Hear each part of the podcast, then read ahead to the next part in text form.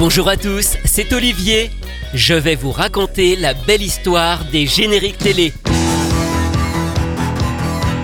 Aujourd'hui, Ulysse 31, interprété par Lionel Leroy.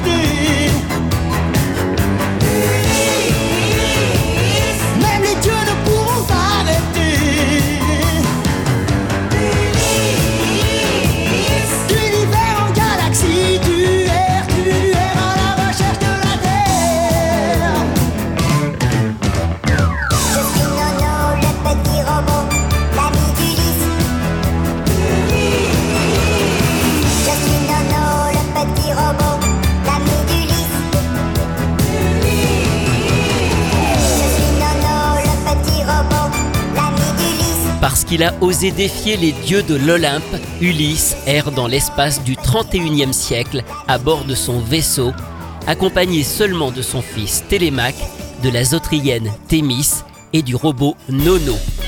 Il doit affronter toute une succession d'épreuves pour espérer retrouver le chemin de la Terre. Adaptation futuriste de l'Odyssée d'Homère, Ulysse 31 a été imaginé par Jean Chalopin et Nina Wollmark.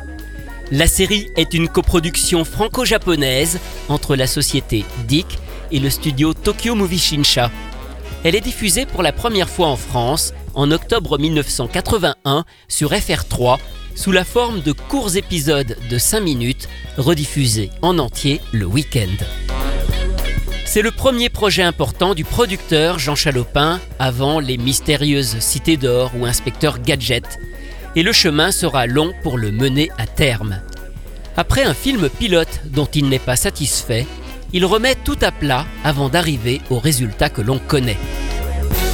Pour les musiques, Tokyo Movie Shinsha propose de s'en occuper, mais Chalopin veut quelque chose de plus symphonique, à l'image de Star Wars qui vient tout juste de sortir au cinéma.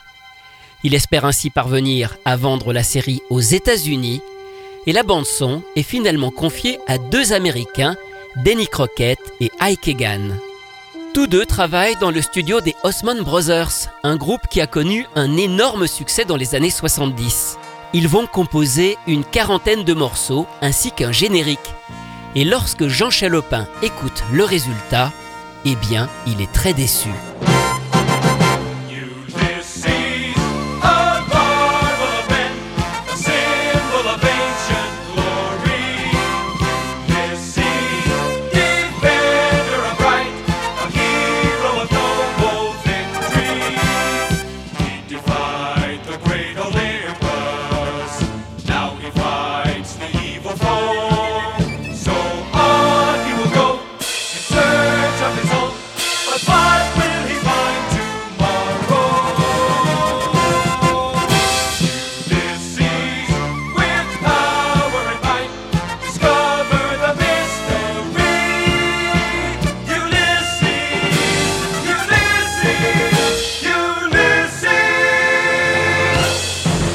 C'est probablement le premier morceau qu'a entendu Jean Chalopin quand il a reçu les musiques d'Ulysse 31 réalisées par Ike Egan et Denny Crockett.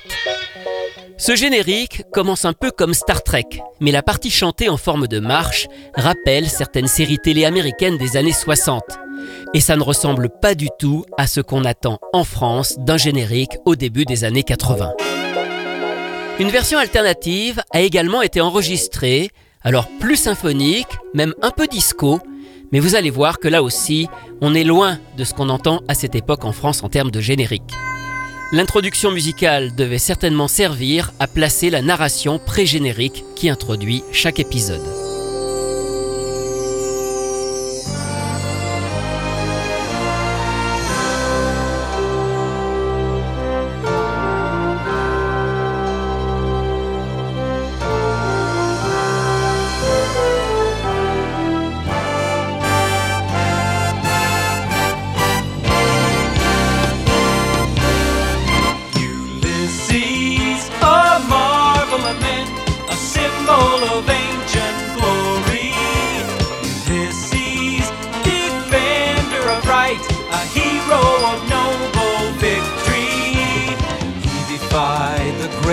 Olympus, now he fights the evil foe.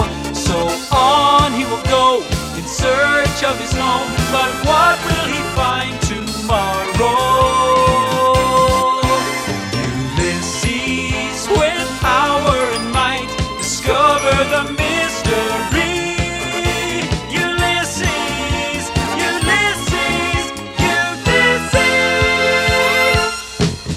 Jean Chalopin est donc déçu. Pour lui, rien ne va dans ce travail, les génériques, mais aussi les musiques qu'il trouve en réalité pas assez modernes. Il part donc pour les États-Unis pour faire le point en personne avec Ike Egan et Denny Crockett. Il veut quelque chose de plus rock, presque punk, à l'image des musiques que le groupe Queen vient de faire pour le film Flash Gordon. Les deux compositeurs n'ont jamais fait ce style de musique, mais ils se remettent au travail. Quelques mois plus tard, de nouveaux thèmes sont enregistrés, ainsi qu'un tout nouveau générique, interprété cette fois-ci par Denny Crockett.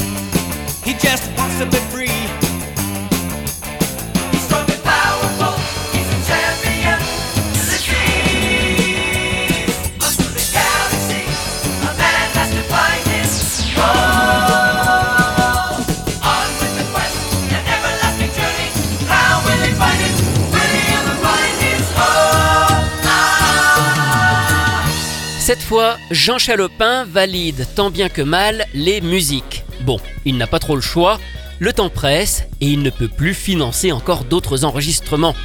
Problème, le générique ne convient pas encore. C'est toujours très loin de ce qu'il attend. La solution va venir d'une rencontre avec le producteur Haïm Saban, qui a connu un énorme succès en produisant quelques années plus tôt le générique de Goldorak, chanté par Noam. Haïm Saban sait qu'un générique bénéficie d'une très forte exposition puisqu'il passe régulièrement à la télévision. Il peut ainsi vendre beaucoup de disques qui lui rapporteront des millions. Il propose à Jean Chalopin de le produire gratuitement dans son studio de Los Angeles où il travaille avec le compositeur Shuki Levy. Cette fois-ci, c'est le réalisateur Bernard Derriès qui se rend aux États-Unis pour superviser l'enregistrement, accompagné de Jean-Bernard Hébet, ancien présentateur de l'émission Salut les copains et fin connaisseur de la chanson française. On est déjà au début de l'été 81. La série va commencer dans quelques mois et Shuki Levy compose deux génériques, mais aussi quelques musiques additionnelles qui viendront compléter celles de Ike Egan et Denny Crockett. Les paroles du générique sont de Haïm Saban, corrigées par Bernard Derriès. Quant à l'interprète, c'est un jeune chanteur, un certain Yves Martin, qui l'enregistre sous le pseudonyme de Lionel Leroy.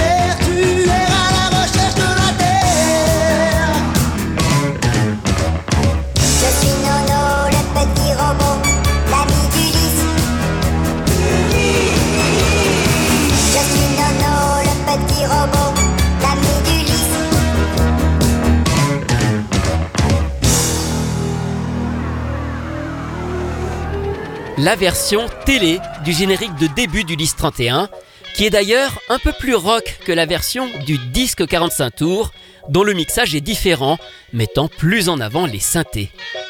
Notons aussi que c'est Haïm Saban en personne qui fait la voix de Nono, une voix trafiquée, une voix pitchée, comme on dit. Quant à Yves Martin, alias Lionel Leroy, il a été repéré quelques années plus tôt par Haïm Saban, qui a produit ses deux premiers disques, des disques de variété. Mais en réalité, Saban a d'autres projets pour lui. Il veut lui faire enregistrer tout un tas de génériques qu'il réalise pour la télévision française.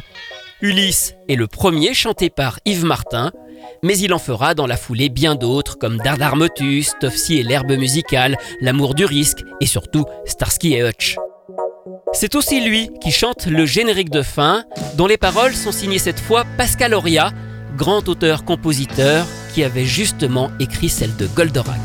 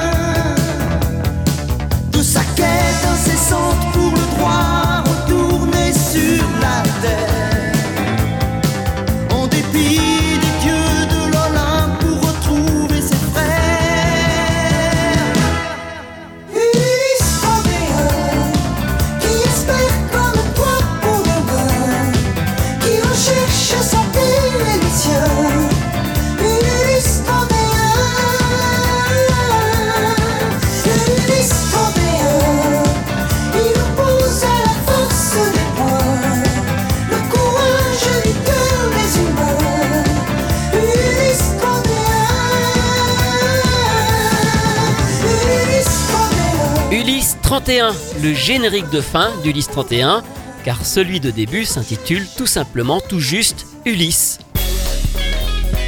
Le 45 tours va rencontrer un énorme succès. Il se classe 33e meilleure vente de disques en France de toute l'année 1981. Un album 33 tours sort également dans le commerce avec une histoire et le thème de Télémaque ainsi que la chanson de Thémis, deux morceaux qu'on n'entend par contre pas dans la série. Cette collaboration entre Haïm Saban et Jean Chalopin ne va pas s'arrêter là. Ils vont travailler ensemble sur toutes les productions Dick pendant plus de 10 ans. Les mystérieuses cités d'or, Inspecteur Gadget, les mini-pousses, Jace et les conquérants de la lumière. Tout ceci démarre avec le projet Ulysse.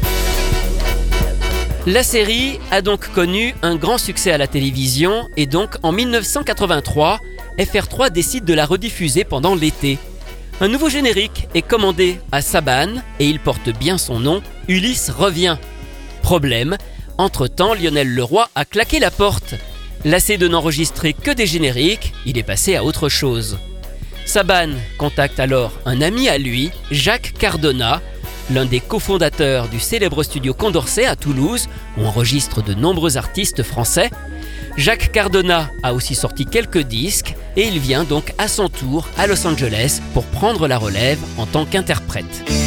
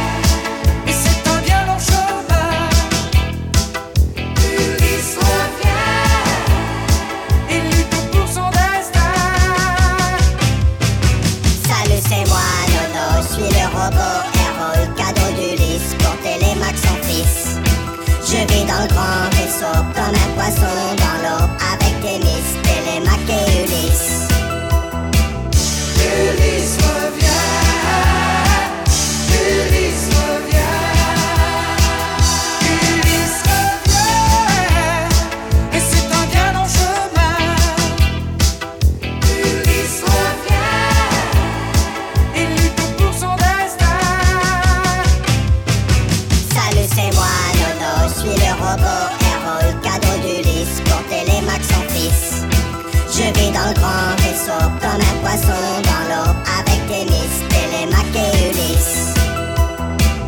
Ulysse revient, Ulysse revient. Ulysse revient par Jacques Cardona. Alors son nom n'apparaît pas sur le disque, ni d'ailleurs sur les suivants qu'il fera comme Inspecteur Gadget, Lucky Luke et surtout les mystérieuses Cités d'Or. C'est le groupe Apollo qui est crédité, un nom utilisé par Saban, mais qui cache parfois aussi d'autres interprètes, un petit peu comme Lionel Leroy d'ailleurs, qui n'est pas toujours utilisé par Yves Martin. En plus du 45 tours d'Ulysse revient, un nouvel album 33 tours est édité avec plusieurs nouvelles chansons, toujours interprétées par Jacques Cardona, et les fameuses musiques additionnelles que Shuki Levy avait composées pour la série. Ulysse 31 a été diffusé dans de nombreux pays, et hormis au Japon, c'est toujours le générique de Haim Saban qui a été utilisé, adapté dans plusieurs langues, en anglais, en allemand, en espagnol. Alors on ne va pas tous les écouter, mais arrêtons-nous sur une adaptation en particulier. La chaîne régionale de FR3 en Bretagne a pris l'initiative à l'époque de proposer quelques programmes doublés en breton pour défendre la diversité culturelle de ce dialecte local. Ulysse 31 fut l'un d'entre eux et il a même eu droit à son générique, alors seulement celui de début.